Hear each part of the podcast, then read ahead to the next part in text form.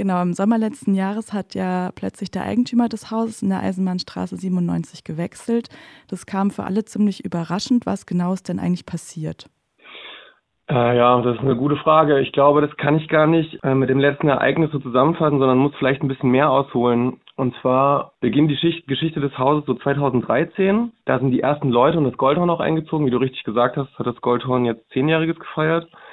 Naja, und damals war die Eisenbahnstraße noch auch ganz schön wild und so eine No-Go-Area. Ich kann mich noch erinnern, dass ich mal beim Kommiliton war, so in der Nähe von der Einheitsstraße und dann standen wir auf dem Balkon und haben irgendwie in das Karree schauen können, nach hinten raus und da waren von den, ich weiß nicht, 12, 13 Häusern, glaube ich, so drei, vier bewohnt. Naja, und um die Zeit ist auch das, äh, also unser Haus bewohnt worden und entrümpelt worden und die ersten Leute sind eingezogen und daraufhin ist das das erste Mal verkauft worden, nämlich 2015. Es wurden Mietverträge ausgehandelt äh, in Vertretung von Patrice Castillo, der damals unser Anwalt war. Also schon da hat quasi eine Art Mietkampf stattgefunden. Naja, und diese Mietverträge sind dann 2020 wirksam geworden und die damaligen Eigentümer, in Persona waren es drei Menschen aus Berlin, haben dann das Objekt jetzt 2023 wiederverkauft, was sie 2015 erworben haben und ja, damals zu einem Preis, der üblich war und jetzt halt zu einem Preis, der mittlerweile üblich ist und ja, ich glaube so alle wissen ja, dass das in Leipzig städtischen Gebieten irgendwie nicht Mietraum nicht günstiger, sondern eher teuer wird und Immobilien auch an Wert gewinnen. So, sofern vielleicht erstmal zu der Frage, was alles passiert ist.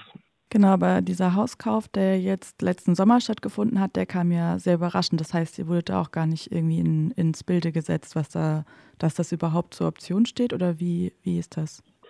Naja, wenn man sich überlegt, dass man in einem Spekulationsobjekt lebt, ist das gar nicht so überraschend. Und wenn ich ganz ehrlich bin, könnte auch dieser Hauskauf jetzt nicht der letzte in der Geschichte unseres Hauses sein. Allerdings sind wir als Hausgemeinschaft bisher noch gar nicht auf offiziellem Wege irgendwie in diese Entwicklung eingeweiht worden. Also das Einzige, was wir wissen, war am Anfang so Mundpropaganda, man hörte das und so weiter. Und Fritz, der Betreiber von Goldhorn, äh, hat uns das quasi als Hausgemeinschaft auch mitgeteilt. Und jetzt das Erste, was wirklich so offiziell ist, ist die Kündigung, die jetzt beim Goldhorn eingegangen ist. Und das macht es für uns natürlich auch jetzt irgendwie zu einer ernsthaften Sache. Vorher haben wir relativ abstrakt darüber gesprochen, was tun, wenn und so weiter. Und jetzt ist das aber wirklich so ein, so ein Ding, was uns betrifft und was das Goldhorn jetzt äh, massiv betrifft, ja. Das heißt, ähm, ihr habt eigentlich auch nicht damit gerechnet, dass es dann überhaupt, also dass es überhaupt einen Rausschmiss gibt oder hattet ihr das irgendwie eher so in ferner Zukunft erwartet? Weil wenn ja klar ist, dass das Haus verkauft ist und es einfach andere Nutzungspläne gibt, dann ist das ja relativ absehbar. Da hast du natürlich recht, mit dem kleinen Unterschied, das muss man vielleicht auch noch erzählen. Ich habe ja gesagt, dass 2015 das Haus verkauft wurde und im Zuge dessen ein Anwalt für uns Mietverträge ausgehandelt hat und die sind tatsächlich sehr mieterinnenfreundlich. Und das bringt uns als Hausgemeinschaft zumindest in die Position, dass wir nicht ganz schlecht dastehen und jetzt natürlich sollte, das sind ja auch alles erstmal nur Vermutungen, ne? Sollte das aber so weitergehen und weiterhin Kündigungen ausgesprochen werden, werden wir natürlich das nicht einfach so über uns ergehen lassen und sind jetzt wieder dabei, irgendwie eine anwaltliche Vertretung zu organisieren, die auch schon eingerichtet ist und versuchen natürlich das Haus zu halten und uns hier nicht rausschmeißen zu lassen. Wohingegen jetzt zum Beispiel die, die Ladenflächen unten, das Goldhorn und das Corn Hop natürlich andere Positionen haben und einen anderen Status haben und es da vermeintlich leichter ist. So, so viel vielleicht dazu. Ihr habt ja jetzt auch eine Online-Petition gestartet, die man unterschreiben kann und versucht quasi so rückwirkend nochmal ja, diesem Hausverkauf entgegenzuwirken. Wie perspektivenreich ist das überhaupt? Also habt ihr da irgendwie so eine Vision für die Zukunft? Was sind so die Aussichten?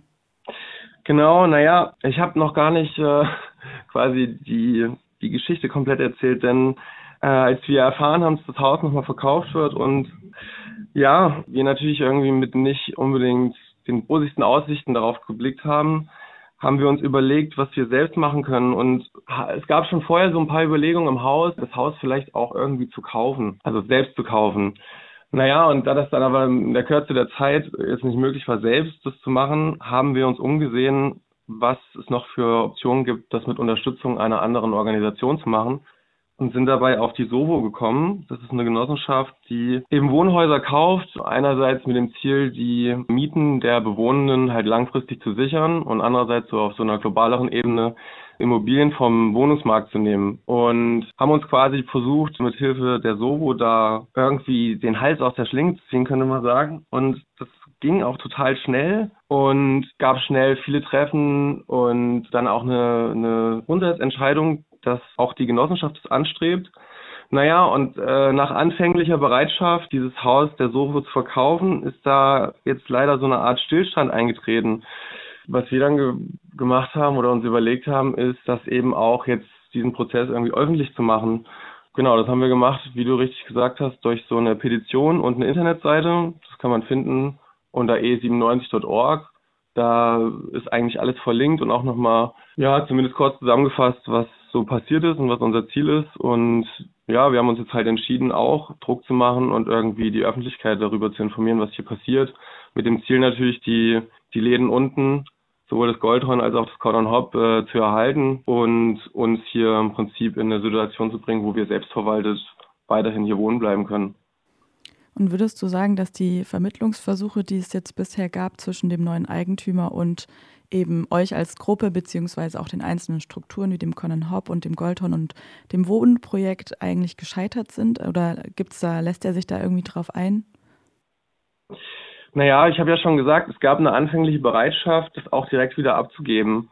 Also es geht um eine Immobilienfirma im Leipziger Westen namens Nas Immobilien und ich glaube, man hat da gemerkt, dass unser Haus nicht ganz so einfach zu kontrollieren ist, wie das vielleicht anderswo sein könnte und wir als, als Hausgemeinschaft schon so Mietkampf kennen und es eben nicht so ein einfaches Ding wird, auch wegen unserer Mietverträge nicht zum Beispiel.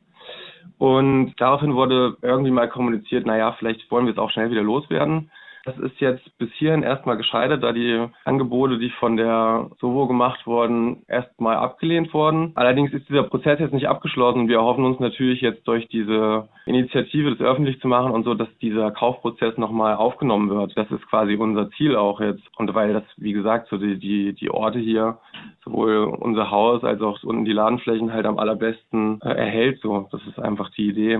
Aber das ist noch nicht abgeschlossen. Wir sind quasi auch so ein bisschen in so einer reaktiven Position gerade und warten so ein bisschen ab, was noch so passiert. Aber so viel dazu, dieser Prozess ist eigentlich nicht abgeschlossen, er ist nur gerade so ein bisschen zum Stillstand gekommen. Ähm, genau, wir haben ja gerade auch schon darüber geredet, dass der neue Eigentümer ja profitorientierte Nutzungspläne für die Räumlichkeiten hat. Ist da schon irgendwas bekannt? Also gibt es da irgendwelche Pläne für? Nee, das ist ja so ein bisschen auch das, das Spannende daran, dass wir äh, ja eigentlich überhaupt nicht eingeweiht sind, nichts davon.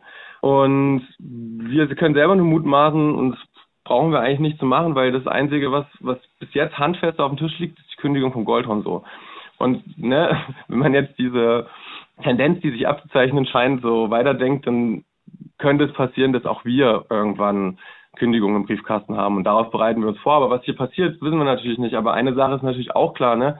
Im Leipziger Osten sind in der letzten Zeit massiv einfach auch so selbstverwaltete Ladenflächen verschwunden. Ich weiß nicht, ich kann das mal kurz zusammenfassen vielleicht. Es gab zum Beispiel so das Trautmanns, das japanische Haus und ein angeschlossener, ähm, eine angeschlossene Selbsthilfewerkstatt, Fahrradselbsthilfewerkstatt des Radfahrts was raus musste und es nicht mehr gibt. Das japanische Haus ist gerade umziehen, hat umziehen können, aber so, diese drei Läden sind verschwunden. Das Erythrosin hat zugemacht zum Jahreswechsel. Das Café Nur wird ab April zumachen. Das TIF sucht nach einem neuen Ort.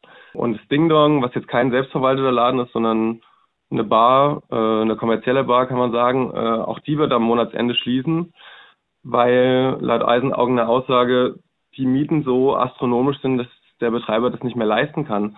Und das ist ja genau der Punkt auch, ne? Also die, die Orte, die hier zumachen, werden nicht ersetzt, so weil der ökonomische Druck hier im Viertel halt schon so hoch ist, dass alles, was neu aufmacht, natürlich dem, dem auch standhalten muss und deshalb logischerweise kommerziell arbeiten muss. Und deshalb versuchen wir halt so, vor allen Dingen das Conan Hop betrifft das ja, als selbstverwalteten Laden so zu erhalten, so für das Viertel zu erhalten und unser Haus in der Identität zu erhalten. So. Ja. Ja, so hat er gehört. Ja, auf jeden Fall nochmal gut zusammengefasst. Also man darf es nicht als einen Einzelfall betrachten, sondern muss es im Kontext allgemeiner Gentrifizierungsprozesse im Leipziger Osten im Speziellen und in ja, äh, Großstädten im Allgemeinen auch äh, betrachten. Als letzte Frage vielleicht noch, wie kann man euch denn unterstützen? Gibt es irgendwas, was man gerade konkret tun kann? Ja, natürlich. Die Internetseite habe ich schon erwähnt, e97.org. Da gibt es den Link zu der Petition den kann man natürlich einfach, äh, die kann man unterzeichnen, die kann man teilen, man kann das den Freundinnen und Freunden weitersagen, rumschicken und so weiter. Das einfach publik machen. Da gibt's auch noch zusätzliche Informationen und eben auch einen Link zum Spenden. Wir, habe ich ja schon gesagt, sind gerade dabei, eine anwaltliche Vertretung zu organisieren und alle Prozesse kosten natürlich irgendwie auch Geld und das hilft uns auf jeden Fall, da zu unterstützen.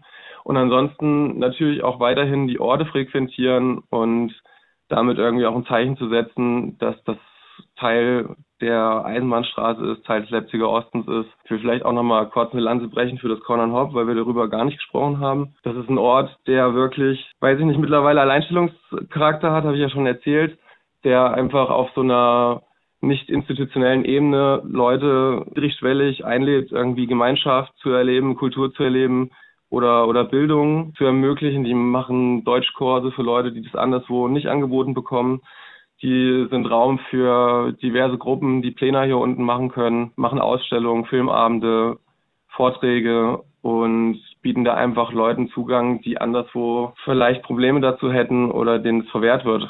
Und ich finde das einfach sehr erhaltenswert. Und daneben gibt's halt noch das Goldhorn, was aber auch, ich glaube, alle hier im Leipziger Osten oder in der ganzen Stadt kennen und einfach gerne hierher kommen. Und ich glaube, das sind zwei gute Gründe, hier weiterhin herzukommen und hoffentlich auch zukünftig noch herzukommen.